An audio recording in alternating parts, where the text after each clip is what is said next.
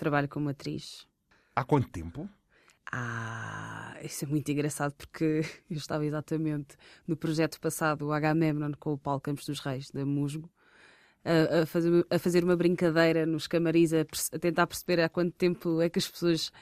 Quantos, quantos anos de carreira quantos anos de carreira tens? Então estávamos a fazer essa brincadeira, portanto, e, e a tentar também perceber quando é que isso começa a ser válido, não é? Quando é que conta? Quando se sai da escola, da faculdade, quando se faz o curso profissional, quando se tem o, o, seu primeiro trabalho profissional. E o que é que é o trabalho profissional? Mas, isto para tentar dar uma resposta mais direta, eu, se calhar, eh, saí da escola em 2016, depois fui estagiar em 2017, 18, 19, 20, 21, quatro anos. Quatro anos, mas já muitas peças. Já agora é preciso sabermos. Estamos a falar com quem? Quem é o interlocutor que está desse lado? Neste caso, a interlocutora. O meu nome é Cirila Bossuet, tenho 28 anos, que fiz há pouco tempo, ainda me custa dizer 28. Um, sou uma rapariga, filha de pais angolanos, uh, tenho origem angolana, nasci em Portugal, os meus pais foram bailarinos, portanto, que sempre bebeu muito da cultura africana, angolana mais especificamente, e os pais emigraram para Portugal, eu nasci aqui, e depois comecei a estudar teatro, comecei a interessar-me pelo teatro, comecei a fazer coisas pequenas, outras maiores, e uma rapariga simples, normal, e é isto. E como é que te interessaste pelo teatro? Ao que julgo, os teus pais já tinham também uma presença de palco, não necessariamente no teatro. Interessei-me pelo teatro de uma forma uh, que não é tão convencional, ou seja, eu não nasci com o bichinho do teatro nem das artes. Tinham os meus pais que sim, que faziam uh, balé no, no, no Balé Nacional de Angola, antes mesmo de eu nascer. Uh, vi algumas coisas deles aqui em Portugal, sempre vi muitos vídeos, muitas recordações e, e, os colegas deles, quando iam lá para casa e conversavam e dançavam. Só que eu nunca me interessei assim tanto. Eu fui para o teatro porque eu já fui adolescente. e nessa minha adolescência eu tinha uma melhor amiga que queria muito fazer teatro. E nós no nono ano fizemos um trabalho numa das, não é cadeira, disciplinas, não sei se é formação cívica, enfim, já não me lembro como é que se chama a disciplina. E ela fez um, e tínhamos de fazer um PowerPoint daquilo que nós queríamos seguir no décimo ano. Ela fez sobre teatro, eu fiz sobre a minha pediatria, porque achava mesmo que era para aí onde eu ia.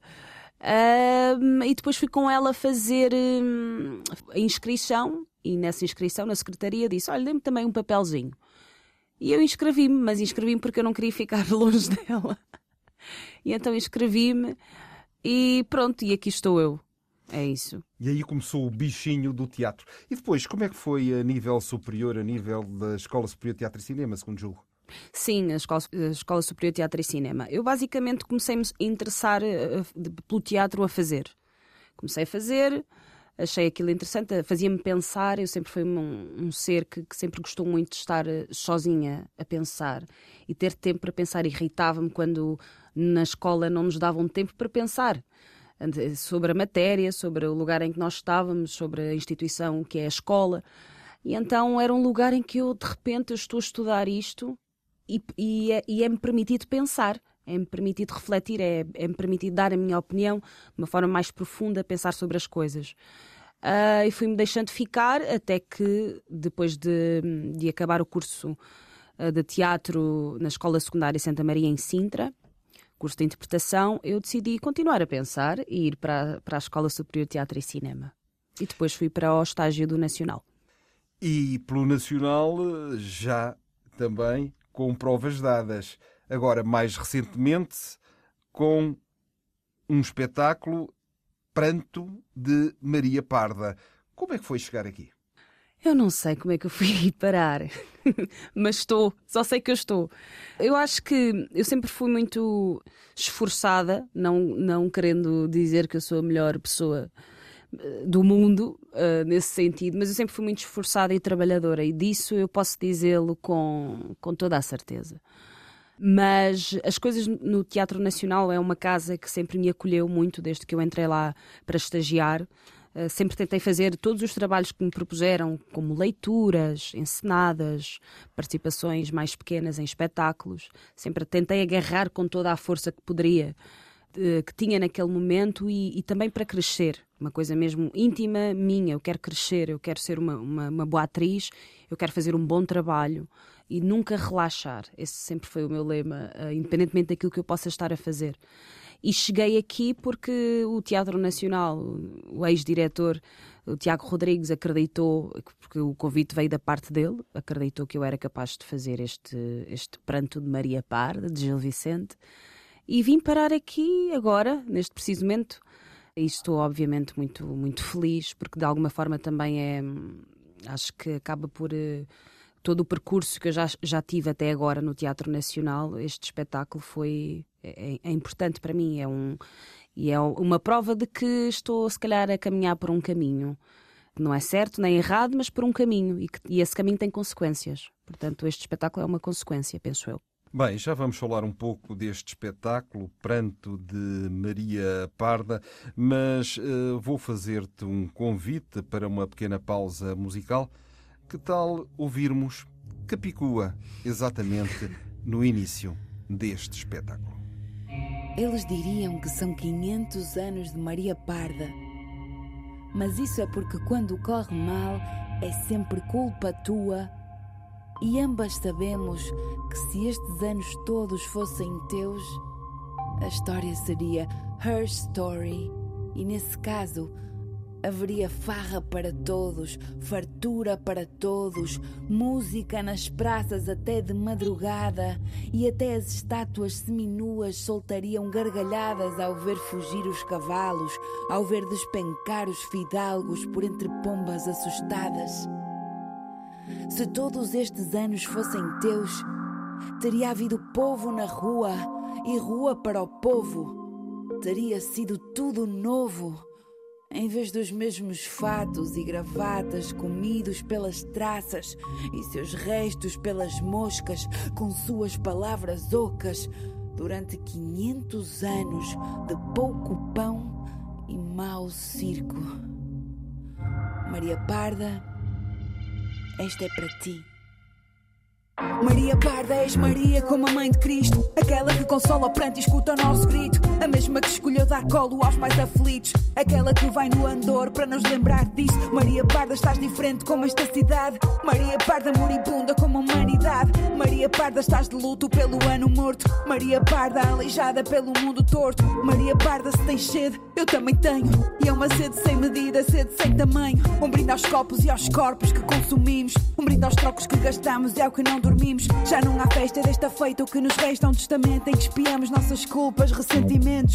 E enquanto não matarmos o ano mau, com vinho novo no mundo todo, poder ao povo. Enquanto o corpo da mulher no curso da rotina não lhe pertence sequer, mas sim a quem domina. Enquanto por cada hemisfério houver desigualdade, enquanto até ao cemitério te expulsa a cidade, enquanto houver ocupação, exploração e dor, enquanto nos catalogarem por género e cor, enquanto nos classificarem por genes e amor, enquanto há choro em algum canto do globo. Prometo que lutaremos, enquanto alguns são menos. A luta é o que temos. Maria Parda, se tem sede, eu também tenho. E é uma sede sem medida, sede sem tamanho. Sede de brindar a luta por um tempo novo, em que tudo será justo e em prol do povo. Sede de brindar aos sonhos e às utopias, porque lutaremos sempre, todos os dias. Enquanto temos palco, enquanto temos tempo, a poesia não é pão, mas é o que salva o pensamento. Enquanto temos palco, enquanto temos tempo, Maria, o ano mau vai morrer, eu prometo. Maria Parda, se a tua herança é pó e a tua estátua não se pode erguer, escrevi para ti na pedra para não esquecer. Retomamos a conversa com Cirila Bossuet a propósito deste espetáculo Pranto de Maria Parda no Teatro Nacional Dona Maria II, na Sala Estúdio, a partir de Gil Vicente, contexto e encenação de Miguel Fragata. Cirila, que Maria Parda é esta que o espectador vê na sala estúdio do Nacional? Eu não sei se a Maria Parda que o espectador vê é a Maria Parda que eu tento trazer a, a palco, ou se é a Maria Parda que eu penso quando estou a fazer o espetáculo ou antes de fazê-lo, porque depois as coisas também vão para vários sítios. Mas para mim é uma Maria Parda, uma Maria, uma mulher, uma mulher comum, uma mulher da cidade, uma mulher que constrói a cidade e que muitas vezes é invisibilizada, que não é vista, não é visto o seu esforço daquelas mulheres que moram na periferia e que acordam às três da manhã para ir trabalhar e apanham o primeiro comboio, o comboio das quatro e tal, das cinco da manhã, e que assim que começam a aparecer uh, as pessoas que realmente habitam no centro, ela já não, já não existe. Uma mulher que constrói a nossa cidade, mas que é sempre deixada para trás, é sempre deixada de lado e que faz o seu lamento e que faz o seu pranto e que, e que traz também essa, esse símbolo de, de, Porque esta Maria Parda do Gil Vicente representa a secura, representa o ano mau uh, de 1521. Uh, eh, em Lisboa passámos por uma crise muito grande, uma seca extrema, e essa mulher uh, foi criada por Gil Vicente para personificar todas as coisas negativas que possam existir nesse ano, nesse momento. E ela faz o seu pranto, faz o seu percurso, pranteando, pedi pedindo por vinho, que para mim aqui o vinho também não deixa de ser simbólico, comida, uh, respeito, que a ouçam, compreensão, uh, enfim. E essa Maria Parda é uma, uma mulher comum, que, que, que trabalhadora, da classe dos trabalhadores, e que tem ali um determinado momento em que, em que, quer, em que, em que expurga os seus males também, em que tem voz e, e, e, durante uma hora, aqui mais especificamente ao espetáculo, ela vai, vai expurgando isso, vai dizendo, uh, vai fazendo o seu caminho, vai carpindo uh, todas as situações que, que, que já aconteceram com ela. Mas esta Maria Parda não é a mesma em 500 anos há eh, uma Maria Parda branca, uma Maria Parda mestiça, até que chegamos à Maria Parda preta. Eh, Sim. Estou a utilizar mesmo as palavras, nomeadamente do texto. Sim. A Maria Parda de Gil Vicente, texto uh, original do Gil Vicente, supostamente não há nada que diga. Nós tivemos com consultores uh, neste processo. Um deles foi o José Camões, o professor José Camões, especialista em Gil Vicente. E o professor, eh, depois de muita pesquisa, disse-nos que não existia absolutamente nada no texto que fizesse, que provasse que a Maria Parda é uma mulher negra. Só que na nossa pesquisa também, durante o, o, o trabalho, fomos percebendo que para já, as atrizes que fazem de Maria Parda nos outros países, sem ser Portugal, e mesmo incluindo Portugal, algumas delas são negras. No Brasil, por exemplo, a Maria Parda é praticamente interpretada por mulheres negras. Na França, o texto já encontrei traduções como Maria Marie Noire, eh, que é escura. E então existia sempre uma coisa qualquer que, que nos fazia uh, questionar, mas porque é que uh, Maria Parda, em alguns momentos, uh, em algumas interpretações, é uma mulher negra. Nós depois percebemos que a tradição em si, por ela representar uh, tudo o que é negativo, a tradição fez com que o negativo ficou, ficasse associado às pessoas negras, à escuridão, à palavra negro. Eu sou uma mulher negra e dizerem que uh, este ano é um ano negro. Como é que eu me sinto ouvindo essa expressão, não é? O próprio português, aliás, a forma como está escrito. mesmo referência, aliás, o texto faz referência a isso, uh, uh, ano mau negro, não é? Exatamente. Sim, sim, sim. A mesma utilização das palavras, a forma como está escrito, é sempre alusivo, vem sempre desse lado, não é? Vem sempre daí desse lugar que acaba por ser racista. Uh, e então percebemos que a tradição é que fez com que uh, esta Maria Parda uh, se tornasse uma, numa mulher negra, por esses motivos. Se a vida da Maria Parda nunca foi fácil, ao longo dos 500 anos foi-se degradando, ficando cada vez pior. Exatamente, sim. Isto agora nós fazendo, fizemos uma ponte também com estes 500 anos de escravatura, é? uh, que existe uh, em Portugal, fazendo uma, uma ponte com, com, com o Estado social que nós vivemos agora com a pandemia também, tentando encontrar quais eram, os, quais eram as relações que podíamos encontrar aqui um paralelismo relativamente a 1521 em 2021, trazendo também questões sobre o feminismo, sobre mais uma vez aqui o racismo e tentando entender o que é que aconteceu nesses 500 anos. E mesmo anos. sobre a valorização imobiliária, a gentrificação. a gentrificação, exatamente. Como é, o, qual é o estado da cidade 500 anos depois, não é? Uh, partindo, de um princípio em que, quando o texto foi escrito, não havia ninguém na rua havia uma seca tremenda, as ruas estavam vazias. Eh, nós tivemos agora um confinamento e então. Aliás, tu, tu ensaiaste grande parte deste texto, deste espetáculo, eh, tu participaste nos ensaios exatamente em situação de confinamento. Pandemia, sim, de sim, pandemia. confinamento, estava tudo em casa e nós éramos aqueles que íamos para o teatro, obviamente devidamente testados, com, com tudo o que foi necessário mas e também com medo, não é? mas íamos para lá ensaiar e conseguimos até retirar imagens que estão no espetáculo, aprimorar mais o, o texto e mesmo para mim como pesquisa, como atriz, não é? Que quero, quero interpretar da melhor maneira possível. Eh, de repente ver a rua vazia, como é que eu podia, poderia colocar no teatro na minha interpretação? E como é que foi, eh, como é que decorreram os ensaios nessa altura? de máscara, sempre, o que também foi um grande desafio.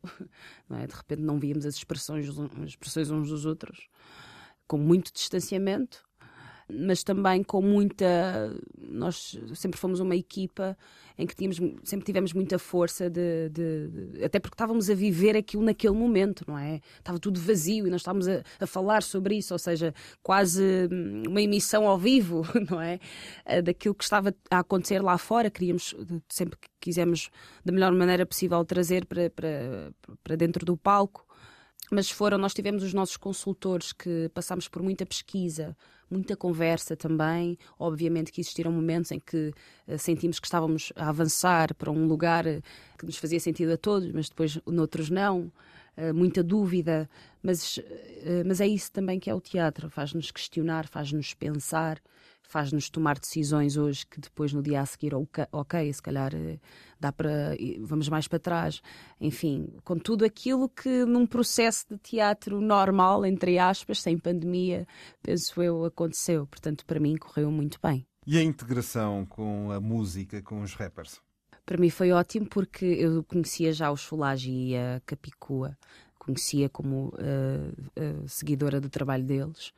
E então foi muito bom estar com eles, uh, ouvi-los a falar, foi mesmo para mim muito importante. E perceber que eles conseguiram também fazer essa viagem, fazer esse percurso, trazer toda a parte, porque os dois são sociólogos, o que também é uma coisa muito uh, uh, engraçada, os dois serem sociólogos, os dois pensarem sobre a cidade, sobre a sociedade em si e fazerem rap e colocarem em rima no beat, nas palavras, a escolha das palavras. Então foi muito bom também acompanhá-los, uh, aquilo que deu para acompanhar, porque uns estiveram mais próximos, outros mais, mais distantes, mas estivemos sempre unidos uh, no sentido de tentar levantar esta, esta Maria Parda da cidade e fazê-la movimentar realmente. Bem, é chegado o momento de acabar com o tormento, isto é, temos de acabar também com esta entrevista, com esta conversa. Cinco séculos depois, Maria Parda é Maria Negra Ouçamos. Em 1521 eu morri num sacrifício às mãos de Gil Vicente e os demais presentes no edifício da branquitude patriarcado e grandes pilares do meu suplício. Agora querem-me salvar para se salvar e que propício. Maria Parda, leia-se preta, personifica o vício, personifica o imoral, a escassez e o malefício. Numa nação que se acha branca, mas era preta desde o início, cujos livros e as estátuas não deixaram nenhum resquício. É a Lisboa que é africana quando lhe cheira a benefício e corre comigo para o Alentejo quando muito preto é mau auspício. Me afasta do centro, mas fica à espreita pelo orifício do fetichismo, exotismo, permanente exercício de poder sobre o meu corpo neste contrato vitalício que me enxovalha na história quando já não sirvo para o ofício. Mama caída, beijo de preta, acima descrevo o patrício, mas todos chupam nesta teta. Povo curou e pontifício. Morri distinta e invisível, morri sem serventia, morri a chorar pelo vinho, morri pedinte e gentia. Morri para o branco ter o final feliz como eu queria. Há 500 anos que é assim, no final morra Maria. Vais dizer que não sabias? Ou vais assumir que me pintas parda para fingir que não me vias? Dos 500 anos de corpos pretos a gerarem mais valias, este tempo todo não sabias? Dos esqueletos enterrados nas valas comuns da economia, tu vais dizer que não sabias? Que esta cidade acorda limpa porque madrugam as Marias. Na mesma Ribeira das Nós, a mesma igreja de São Domingos, o mesmo poço dos negros que agora é a atração dos gringos. A mesma Ribeira das Nós, a mesma igreja de São Domingos, poço dos negros que agora é a atração dos gringos. Na mesma Ribeira das Nós, a mesma igreja de São Domingos, mesmo poço dos negros, atração dos gringos. Ribeira das Nós, igreja de São Domingos, poço dos negros e Onde fui caiadeira, lavadeira, aguadeira Vendi fava, mexilhão, fui meretriz e curandeira. Fui fadista, fui peixeira, preta Fernanda, calhandreira. Apagaram-me dos livros, esconderam-me na raboleira Onde ainda sou faxineira, mas também sou deputada. Onde vivi uma vida inteira, mas ainda sou deportada. Novamente importada, até que minha vida não importa Novamente empilhada como carne num transporte. Até que meu corpo não resista às artrites ou tendinites. Eu vá morrer ao lado de um homem que também deu o litro Levantou este país, mas hoje afirma, não o admite. E então bebe para esquecer que foi pedreiro de gabarito. E o meu filho só é bem-vindo se chuta uma bola, faz um beat. Mas o meu filho não é bem-vindo se levanta a bola e dá um grito. Ou então é advertido sobre qual é o seu limite. E então é abatido porque tirou o pé do limite. Na mesma Ribeira das Nós, a mesma igreja de São Domingos O mesmo poço dos negros que agora é a atração dos gringos A mesma Ribeira das Nós, a mesma igreja de São Domingos.